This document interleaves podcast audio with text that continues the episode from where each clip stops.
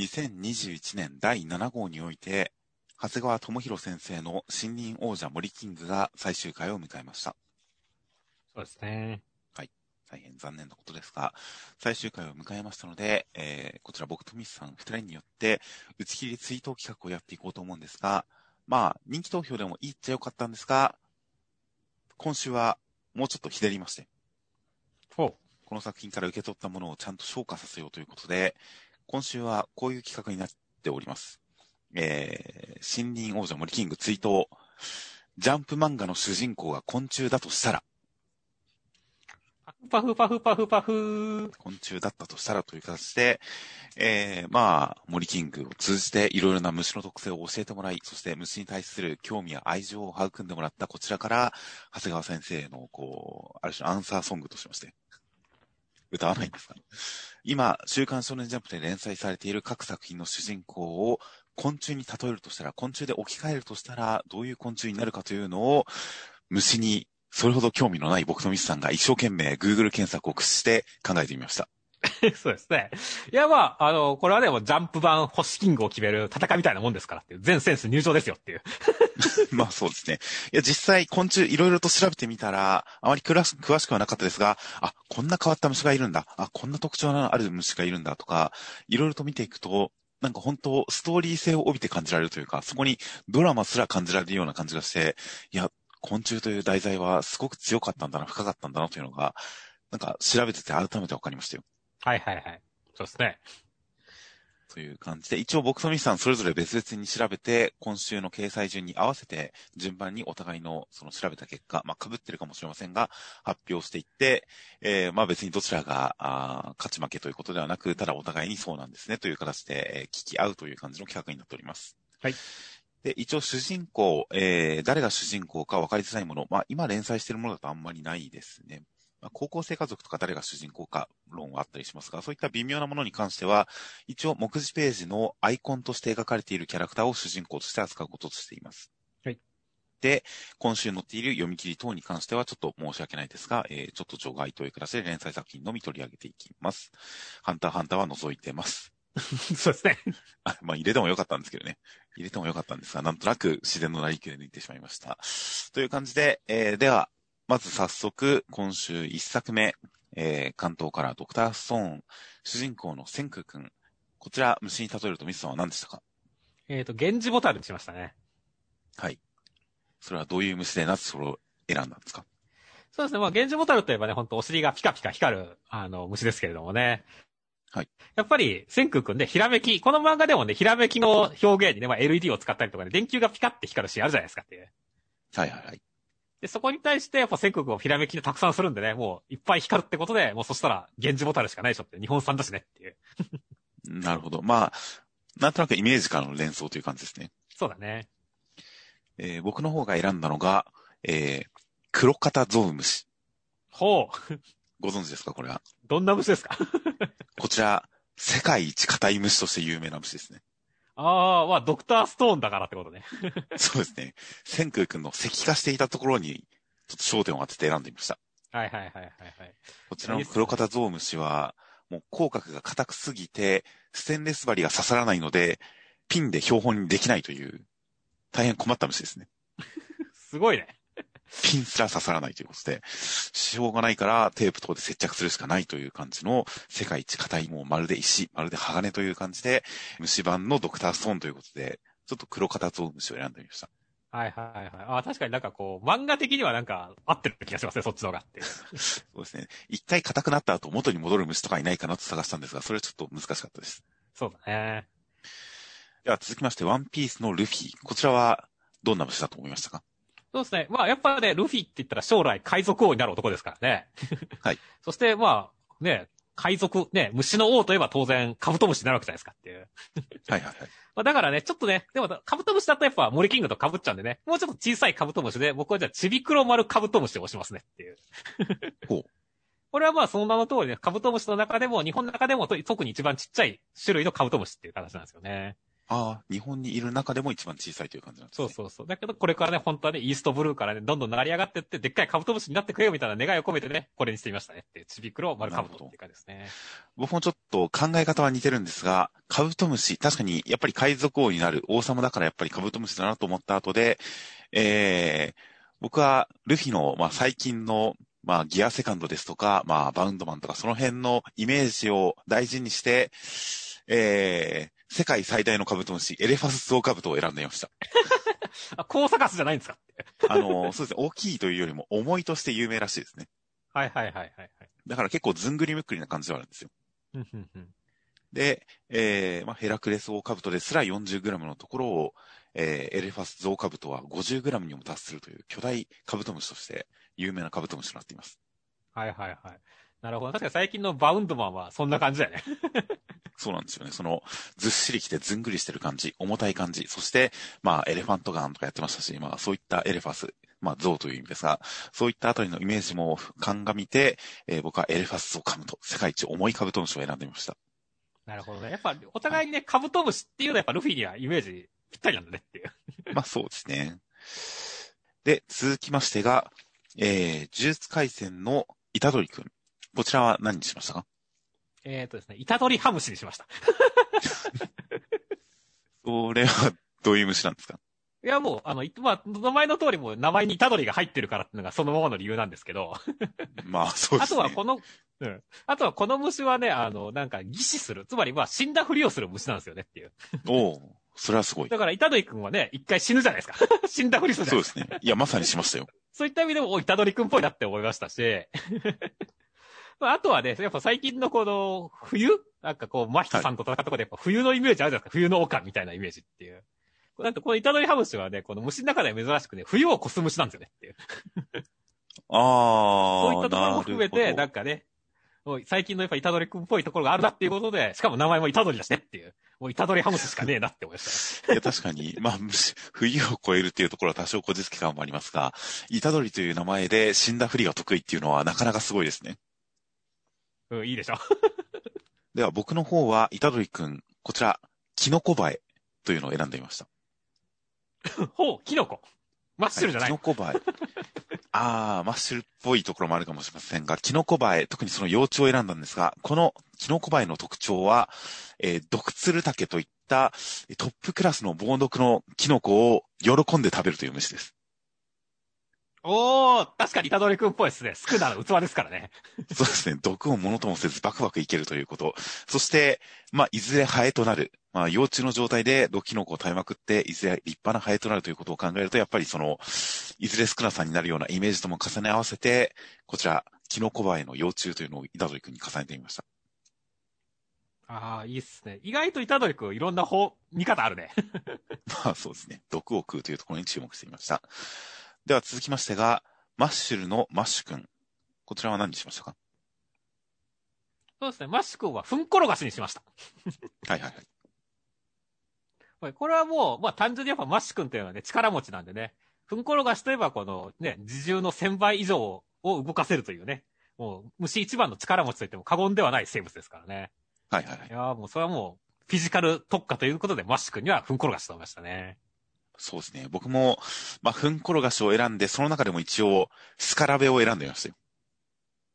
おおさらに突っ込んできましたが。そうですねスカラベというのは、よく、あの、エジプト文明、ピラミッドとか、ああいうところで描かれているとか、そのモチーフにされていることで有名ですが、まあ、ふんころがしを、エジプト文明では、太陽の運行を司る太陽神として祀ってるわけです。ほう。それがスカラベですね。うん。ということで、世界一強いふんころがしだし、えー、もう、太陽、太陽の神様ですし、信仰の対象ですし、あのー再生の象徴ですしね。まあまあ、世の中を変えますからね、マシクは、そのうち。ですし、えー、それにまあ一応運んでるのが糞。それがまあ食べ物ということも考えると、まああれは求愛のための道具だったりもするらしいですが、まあそういうなんか、あの、ごちそうを運んでる点も最近の巨大シュークリームを運んでいるマシュ君のイメージと重なるので、まあいいかなと思いますよ。いいですね。では続きましてが、ブラッククローバーのアスタ君。こちらはどうしましたか？いや、もうこれ、むしろ一番最初に思いついたやつですね。もう、だって黒くて、すばしっこくて、飛んで生命力が強いって言ったらもうゴキブリでしょっていう。あれ？僕は黒くて素早くて飛ぶんで、黒スズメバチにしたんですよね。あれ？あれ？ゴキブリ、ゴキブリにしたんですか？いや、そうそう、生命力強いしな、スタッフ。まあまあ、確かに丈夫ですからね。あちょっとイメージが変わりましたね。途中まで一緒だったはずなんですけどね。そうですね。黒くて素早く飛ぶ、しかも攻撃能力が高いという。そうですよ。こっちは刺すっていう要素がそれに追加されてますからね。あー、なるほどね。いかんな。やっぱりちょっと森キングのクロッチ校に疲れ、ちょっと、あの ひ引っ張られたな。えーやっぱ攻撃能力、やっぱり剣を携えて飛んでいくイメージが強いんで、僕の中では、やっぱり結構すぐに、スズメバチって結構ピンときましたね。はいはいはい。いや、なんか、それはもう、そっちに譲りますよ。しかも、クロスズメバチは、まあ、スズメバチなので当然攻撃能力が高く強いんですが、ただ、性格は穏やかなんですよ。ほー。スズメバチの中においては性格は穏やか。そして、その幼虫は蜂の子として有名。味は蜂の中でも随一の美味しさらしいですよ。え、そこはなんかあんの？いや、もう、食いしん坊な、食いしん坊な感じ、いいかなという感じで、チャーミーちゃんが食べたら、喜ぶんじゃないかなという感じで、アスタ君、クロスズメバチにしていましたよ。はいはいはい。いやいや、まあ、たその食べるところはどうかわかんないけども、まあまあ、あの、今のガールちゃんの意見の方が全然合ってると思いますねっていう。え続きましてが、僕のヒーローアカデミアのデク君。こちらは何にしましたか、えっと、緑しじみにしました。うん、全然ピンときませんね。いやもうこれに関しては、まあ、あの、単純にやっぱ羽が緑色の蝶ということですね。ああ、なるほど。はいはいはい。まあなんでね、あの、もう本当にだから、緑やいずくだからなんですけど。はいはいはい。あとはやっぱりその、ヒーローアカデミアがやっぱりね、その、だんだん成長していくっていうところも含めてね、やっぱさなぎから蝶になるっていうイメージが俺の中ではあるキャラクターだったし、最近飛ぶしねっていう。ほら、冬もそうなん好きですだしっていう。わかりますわかります。僕も飛ぶとか、糸を吐くとか、その辺でちょっと考えたりもしたんですけどね。うんうん。だからこそね、やっぱまあね、ここはね、こう、王道に蝶で、しかもね、緑やいずくだから羽が緑の緑しじみにしてみましたって感じですね。なるほど。しじみという名前で一瞬なんだと思いましたが、蝶だったんですね。そうですね。そして僕の方は、こちら、えー、なかなか今回、結構極物系のチョイスになってきますが、デフ君、コブハサミムシというのを選んでみました。おー、マニアックっすね。こちらは、まあ、いわゆるハサミムシ、お尻にハサミのついてる感じの虫なんですが、えこちら、まあ、特徴として子育てをする昆虫となっています。はいはいはい。はい。昆虫は大体卵を産み捨てるんですが、えーごく稀に子育てをする昆虫がいる。その中の一つがこのコブハサミムシ。そして、その子育ての仕方が、ちょっと特殊なんですよね。うん。こちら、お母さんが子供を産んだ後、子供をそのハサミで守って、外敵から守って育てるんですが、餌として与えるものは、自分の体です。そんなオールマイトの継承みたいな。こちら、子供を守っている間、お母さんは狩りにも行けないので、えー子供をひたすら守りつつ、外敵が来るとハサミを持ち上げてシャーと威嚇して、外敵から守りつつ、子供はそんなシャーってやってるお母さんの体をもぐもぐ食べて育っていきます。ちょっと怖くないですか、それ？そうです。劇物です。今回選んだ中ではかなり。そして、えー子供は立派になって、えーお母さんのこの抜け殻を乗り越えて大人になっていき、また新しい子供が生まれたらその子のためにこうシャーとやって守りつつ食われていくという、そういう生き物がコブハサミムシです。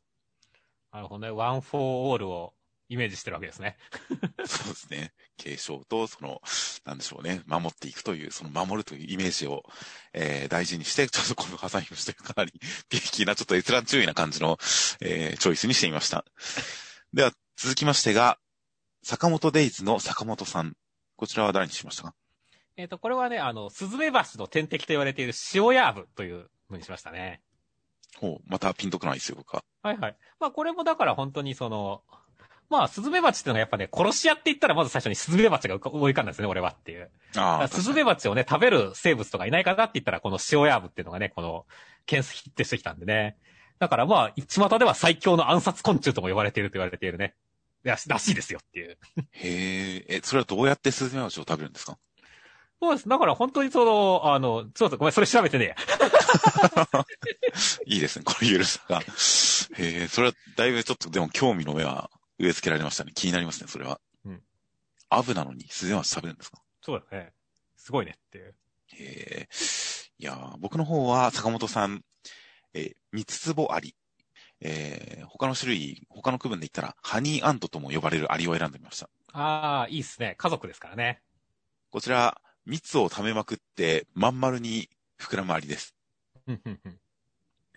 まあ、その蜜を大量に蓄えるアリは、その形になる結果、一歩も歩けず、巣の天井に張り付いて一生を終えるんですけどね。それは悲しい。仲間がせっせと蜜を運んでくるのをひたすら腹に食べ込んで、餌がなくなったら仲間に吐き戻すという、そういう三つぼアリ、三つぼ役というのがいて、それはもう、あの、お腹が大きすぎて全然動けなくなっちゃうんですけどね。あなんかすごい、こう、エロ漫画にありそうなシチュエーションじゃないですか。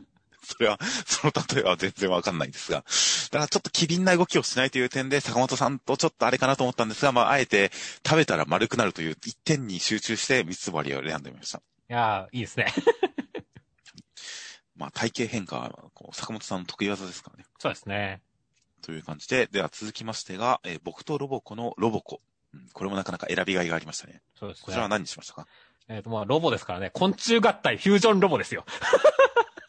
えー、それは何族何目の何なんですか？いや、まあ、虫じゃないんですけど。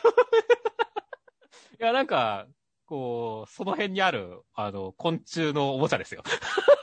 その辺にある？それは実在するんですか？妄想なんですか？いや、実在しますよ。昆虫合体フュージョンロボは実在しますよ。あ、実在するんですね。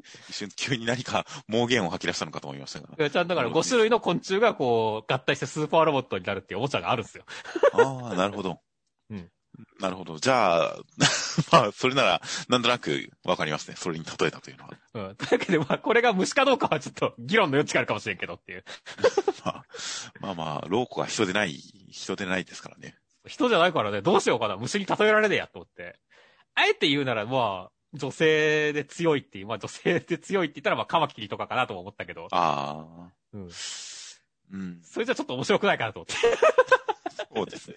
別になんかロボコ男、モテモテですけど、別に相手を殺してはいないですからね。食ってはいないですからね。まあでも最強じゃないですか。一応最強ロボットじゃないですか。最強だけど肉食系女子かどうかはわかんないですからね、まだ。そうだね。肉食系なところはまだイメージがないからね。その点でちょっとカマキリどうかなと首をひねるところもあったりしますが、僕が選んだのは、こちら名前を言った瞬間にわかるんじゃないでしょうか。大桃ブトハムシ。ほう。太ももが太い虫です。いや、いいっすね。膝じゃないのがちょっと残念だけど。ひたすら膝に注目して、そうなんですよね。膝ではなかったんですよね。あの、乗脚というか二の足というか、まあ、足の上の部分が太い大桃ブトハムシ。で、こちら生態に関しては、えー主食はクズです。ほう。まあ、クズの葉ですね。うん主食はクズで、しかも日本においては、生態系に被害を及ぼす恐れのある外来種という指定を受けています。なるほどね。危険な外来種で主食はクズです。ああ、確かにロボコもね、あの、危険ですからね。危険な外からの来訪者ですし、なんか、こう、クズを、クズを叩きのめしてるイメージがありますからね。別にモツオくんはクズじゃないよ。いや、まあ、もつおくんとは言いませんが、あの、襲ってくる博士とかは多少クズ感ありますからね。そうだね。こんな感じで、まあまあ、ロボコ世界そんな別にクズはいないんですが、という感じの、えー、大桃ブドハムシを選んでみました。では続きましてが、ユザクラさんちの大作戦の太陽くん。こちらは何にしましたか？そうですね。あの、桜を守る液中と言われている横綱差し亀にしましたね。はい。実は僕も同じです、それは。ああ、やっぱイメージを被っちゃいましたね。桜から調べると、他は全部害虫になっちゃうんですよね。そうなんだよね。桜につく害虫ばっかりの中、害虫じゃないのって調べていくと、その横綱差し亀というのになってしまいましたね。そうなんだよね。だからやっぱり硬くなるからさ、太陽くんも硬くなる系の虫にしようかなとも思ったんだけどね。はいはいはい。それよりかやっぱりね、夜桜系のを守るっていうところがやっぱ太陽くんは属性でかいからね、そっちの方がって。まあ、そうですね。あと、横綱差し亀は、あの、英語でアサシンバグと呼ばれたりする、あ暗殺虫と呼ばれたりするという感じで、まあ、あの、獲物にしこっそり忍び寄って針を突き刺して吸うという捕食の仕方をする肉食虫ということで、そのアサシンバグという呼び方も、ちょっとスパイに通じるものがありますからね。そうだね。という点で、横綱差し亀、僕もそれを選んでみました。では続きましてが、あやかしトライアングルのまつりちゃん。こちらは何にしましたか？いや、もうまつりちゃん可愛いですから、もうアゲハチョウですよ。なるほど。そう、そしてね、アゲハチョウといえばね、その、まつりちゃんといえばやっぱりこの男でもあり、女でもありっていうのじゃないですかっていう。はいはい。あの、で、やっぱ虫の世界って、その、私有モザイクって言われてるね、この半分男で半分女みたいな個体ってたまに出てくるじゃないですかほう。で、それ、私有モザイクでググると、やっぱ一番先に出てくるのはアゲハチョウのその私有モザイク体なんですよねっていう。ほう。そういうのも含めて、やっぱりアゲハチョウかなと思ったんですよね。なるほど。僕は、かなり考え方が近い上で、すごいピンポイントにクリティカルにずれてますよ。はいはいはい。僕が選んだのは、キチョウという、日本にもいる蝶々ですね。キチョウ。うん。やはり蝶々で、まあ、当然見た目の麗しさもあって選んだんですが、このキチョウの特徴の一つというのが、えー、共生細菌。ボルバキアという細菌を体の中に共生させるんですが、そのボルバキアの、えー、能力によって、メス化します。メス化しちゃうんだ。メス化します。遺伝子、染色体はオスのまま体がメス化して生殖可能になります。ほう、エロ漫画みたいですね。その例えはやっぱりピンときませんが、えーまあ、ボルバキアというこの細菌、主にその、オスを殺してメスにだけ取り付くとかそういった能力がもともとあるんですが、ある特定の種類に関してのみ性転換を行う。それが、まあ、ダンゴムシと、えー横ばいという虫、それとこのキチョウという蝶々、この3種でのみ性転換が確認されていて、その中でやっぱりその見た目の麗しさから、えー蝶々を選んでキチョウ。こちら、染色体は男のまま子供が産めるようになるという性転換昆虫、キチョウを選びました。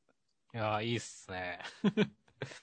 俺はまだこう、なんだろう、あの、で、モザイクというかね、どっちでもあるっていうイメージだけど、まあもう完全な性転換っていうことでっていう、ガルさんのイメージしかもそれ。が、それが強制細菌、体内に細菌が取り付くことによって起こりますからね。そうだね。なるほど。白金さんによって性転換したまつりちゃんのイメージそのものじゃないかと思いますよ。いやー、いいっすね。いやーやっぱ、やっぱね、まつりちゃんはそういったところが注目されるよね、どうしても。に、この機長の生態を調べている間に、まつりくんの染色体は今どうなってるんだろうと思いましたからね。それは確かにちょっと思うね。男染色体のまま体が女化してるのかなとかいろいろ考えてしまうような、それくらい、いや、昆虫の世界は本当奥深いなという感じの機長を選んでみました。では続きましてが、ビルドキングのトンカチくん。こちらは何にしましたか？そうですね。やっぱ家を作ると言ったらアリのイメージですからね。まあ、はい力持ちのアリということで黒オアリにしていましたね。ああ、力の方で行きましたか。はい。黒終わりは力が強いんですか？まあ大きいですね。その名前の通りでかいアリですねっていう。ああ、なるほど。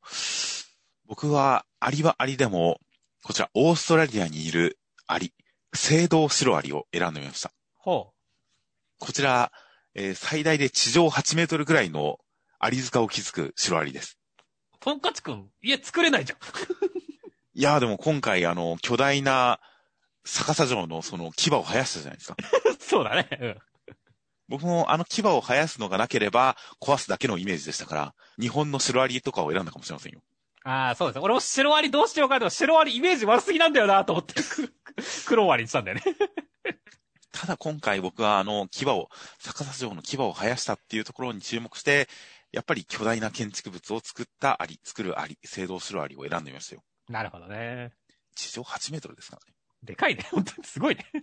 そのスケール感はもう島部レベルだと思いますよ、やっぱり。いや、そうだね。で続きましてが、灼熱の二来家内の鮫島さん。こちら、鮫さんは何でしょうか？サメスさんはね、ゲンゴロウにしました。あー、わかりますわかります。日本でね、おなじみの水中ね、生物ですけれどもね。はい、はい。ね、あの、幼虫の時はさ、陸上で暮らしてるわけじゃないですかっていう。はいはいで、大人になるにつれて、その、まあ、水の中で過ごすようになるっていうね。だから、サメさんもね、まあ今泳げないけどさ、これから先なんか、だいぶなんか泳げそうになったりとかさ、空気のあれとかでパワーアップしそうな雰囲気があるから、期待値も込めてっていう感じですね。なるほど。そして、あとはね、ゲンゴロウはこの血の匂いとかにも敏感でね、ちょっとの血の匂いでも反応して動きもある性質があるらしいんでね。はいはい、はい。サメ島ですから、サメですにも。あー、なるほど。血の匂いに反応。なるほど。僕もかなり考え方は近いんですが、タガメを選んでみました。お高めの方にしましたが。はい。タガメ、えー、まあ、水生生物、泳ぐ能力で言ったらゲンゴロウの方が上と言われてるんですが、タガメ、その特徴は、その大変獰猛な 捕食能力にあります。そうですね。えー水生昆虫の中で最も獰猛な昆虫で、その大きな両手のハサミによって、自分よりもはるかに大きなヘビやカメですら捕食すると言われています。うん そして、その、えー獲物に針を突き刺して注入する麻酔液、消化液、それはとても強力で、人間も、こう、傷つけられたら、そこの細胞が壊死してしまうことすらあるんで、舐めてはいけないと、そう書かれていました。いや、すごいっすね。まあお互いやっぱ、有名なとこ来ましたね。まあ、ちょっとこの攻撃能力を、あの、軸に、サメさん高めを選んでみました。いや、そうですね。では続きましてが、アンデッド・アンラックのアンディ。こちらは誰にしましたか？アンディはもう、クマムシですね。あったかいんだから。なんなら僕もあの、最初にアンディ決めました。クマムシにしてました。まあそうだよね。その、クマムシ、あの、ものすごいこう、耐久能力、死なない虫と言われてるクマムシですからねって。そうなんです。実際はいろいろ死ぬ要素もいっぱいあるとは言いますが、乾燥した状態で物理衝撃が来たら普通に死ぬとか言いますが、まあ、でもやっぱり死なないっていうイメージ、その代名詞的な扱いをされてるんで、やっぱり昆虫界のアンデッドといえばクマムシでしたよ。そうですね。宇宙空間に10日いても死なないみたいなこと言われてますからね、こいつ。そうですね。まあ、そのアンディだったらそれくらい当然生きててくれないとダメですからね。そうだね。で、続きましてが、破壊神マグちゃんの、こちら、えー、一応、マグちゃんの方ですね、アイコンは。マグちゃんは何にしましたか？いや、もう、マグちゃんは、マグちゃんでしょ。え？神様ですよ、マグちゃんは。いや、虫、虫、神様は虫になんか例えられるわけないでしょって。いや、いやいや、スカラベだって太陽神なんですから。いや、ダメだね。ま、ま、マグちゃんはだってもう、マグちゃんっていう虫みたいなもんだと思ってるから。それは言い過ぎ ひどいですね。マグちゃん、マ マグちゃん。いや、そう、じゃあもうある種放棄ですね、じゃあそこは。そうですね。まあだからお母さんがモップにしたみたいなノリで、もうマグちゃんはマグちゃんですよ、みたいいや、虫をモップにしてたら僕はドン引きしますよ。な。そうですね。ごめんなさい。マグちゃんだからまだあれですが。という感じで、えー、僕の方はマグちゃん、こちら、プラナリアを選んでみました。ああ、確かにそこら辺のイメージですよね。はい、プラナリア、あのー体を半分に切ると2匹に分裂して復活するという、10個に分けると10匹に分かれて復活すると言われている、再生動物、再生昆虫、プラナリア。その特徴としては、あの、顔がとぼけてて可愛いという、可愛い要素までありますからね。可愛いかな？うん。いや、プラナリアは結構可愛いって言われてますって。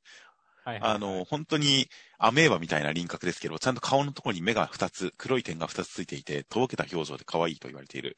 その可愛い、可愛くて分裂する、えー、謎の生物っていうことで、もうプラナリアですね、これは。あまあ確かにね。ちょっと可愛いに関してはちょっと俺は、うん、ちょっとあれかもしれないけど、まあ、わかりますよっていう。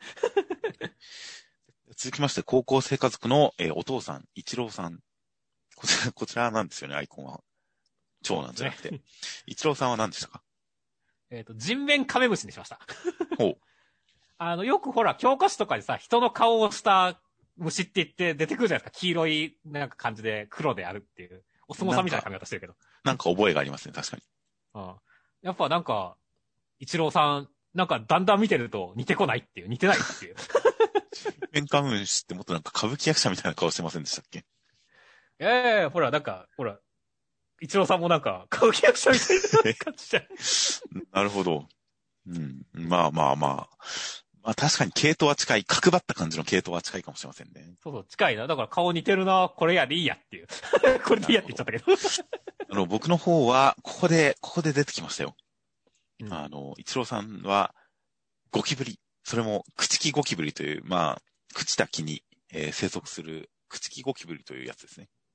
ほこちら、朽木ゴキブリの中のある種、まあ、外国にいるある種類は、えー大変珍しい、昆虫の中でも本当に珍しい、両親で子育てをする、あ、社会性昆虫らしいんですよ。普通に母親と父親が一緒に子供にこう、餌を運んできたりするんですよ。虫なのに。珍しいですね。珍しいですね珍しいんで。すよ。で、朽木ゴキブリはもう父親がちゃんと巣を作って、え子供のために餌を集めてきたりするという、そういう点でお父さん力が高いんで、朽木ゴキブリというゴキブリを選んでみました。なるほどね。はい。まあでもお互いね、合体すればもう一郎さんだねって感じだね。カメムシの要素は別にいらないんですけどね。ちなみに、朽木ゴキブリ、その子育てするゴキブリとはまた別の種類なのかもしれませんが、琉球朽木ゴキブリというゴキブリに関しては、えーこちら、もう配偶ペア、オスとメスのつがいのペアが交尾をする際に、お互いの羽を食うという習性があるそうです。怖っ。そしてこちら、何か退化した羽を食べるという習性のある虫はいるけれど、この琉球くっつきゴキブリに関しては退化していない、普通に飛べる羽を食べて、しかも再生もしないので、交尾した後飛べなくなるんだそうです。ほー。超謎の習性があるらしいです。すごいなんか、お互いなんか、自称するカップルみたいな。そのシュール感も、ちょっとこの高校生家族という漫画の独特の空気感に通じるものがあるかもなと思って。まあ全然それは言い過ぎですが、まあちょっとギャグ漫画っぽいなと、シュールギャグ漫画っぽいなと思ったんで、はいはいはい。一応、それも含めて、くすぎゴキブリを選んでみました。なるほどね。で、えー続きましてが、ほの見える少年のイオリくん。こちらは何にしましたか？そうですね。イオリ君もハグロトンボにしましたね。ああ、名前はいい感じですね、とりあえず。そうですね。まあ、くね黒ですからね。いや、なんかほら、ほら、ほの見える少年といえばほら、カラーページでトンボを背負ったりしたじゃんっていう。はいはい。ミスさんがすごい気持ち悪がってたので覚えてますよ。そうですね。だからやっぱりね、まあ確かにね、ジュース的なのってやっぱトンボって昔からそういう占いとかにもで登場してきたりとかさ、いろいろなものを運んでき、幸運を運んできたり、吉祥を運んできたりとかさ、いろいろなもので使われてるもんだし、やっぱり、はいはいやっぱ、イオリ君っていう呪術師っていうと、やっぱトンボっていうイメージが俺の中であったんでね。まあその中でやっぱり、か羽が黒くて、で、しかもなんか、一応珍しい、めず、あの、あんまりいないから、見つかりにくいから、幸運を呼ぶトンボとも言われてるらしいですよね。ハグロトンボっていう。そういっ。たところでやっぱりね、あの、それにしまし、ね、ハグロトンボにしてみましたね。確かに、日中影を薄くして誰にも見つからないように過ごしているイオリイオリくんのイメージがちょっと重なりますね。そうそうそう。では僕の方は、えー黒掛けジグモという雲を選んでいました。ああ、いいっすね。こちらもやっぱりジュース的なイメージで雲を選んだのと、あと、まあ、色が当然真っ黒、全身真っ黒。そして、えーまあ、罠を張って獲物を捕らえる感じ。そして、えー夜行性で日中はほぼ動かないという点で、黒掛けジグモを選んでみました。そうだね。やっぱりです。あの、影は使うからね、黒っていうイメージがどうしてもよりくんは出てくるからね。そうですね。その上でやっぱ肉食の捕食する感じっていうのを僕は選んでみましたね。いややっぱ俺は本当カラー扉へのあれがイメージが強すぎるっていう。なるほど。で、えー続きましてが、新任王者森キングの森キングはカブトムシだと思います。そうです。そこだって、議論するのそこっていう。一応触れておきましたが。で、えー最後は僕らの決命のコウ君。こちらはいははい何にしましたか、蚊です。うんもうその音で血を吸うからでございます。うん、まあ確かに、それはまあありかなとは思いましたけどね。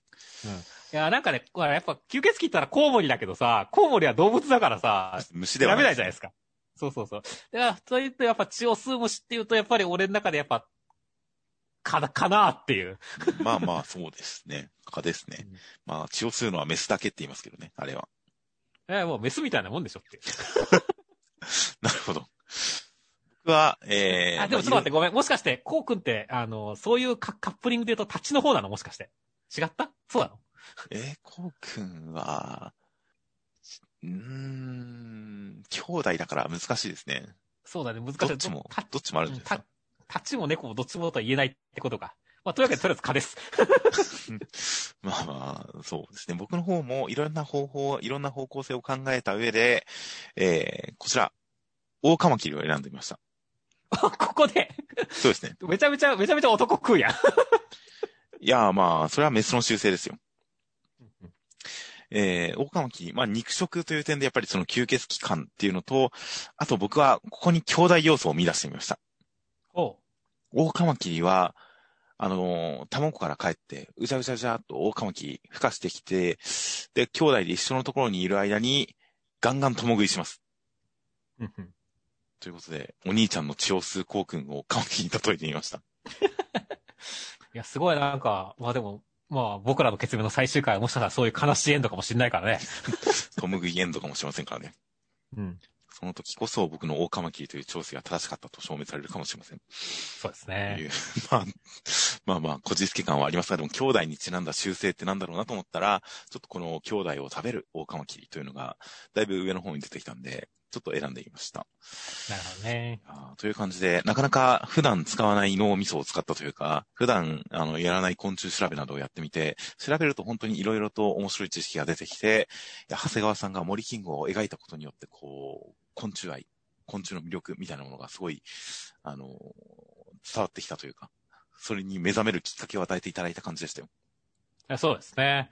いや、本当だからこれからじゃあ星キングの戦いが楽しみですねって星 キングはもう、もう決まったじゃないですか。まあ、森キングにやりましたか？いいか。そうですね。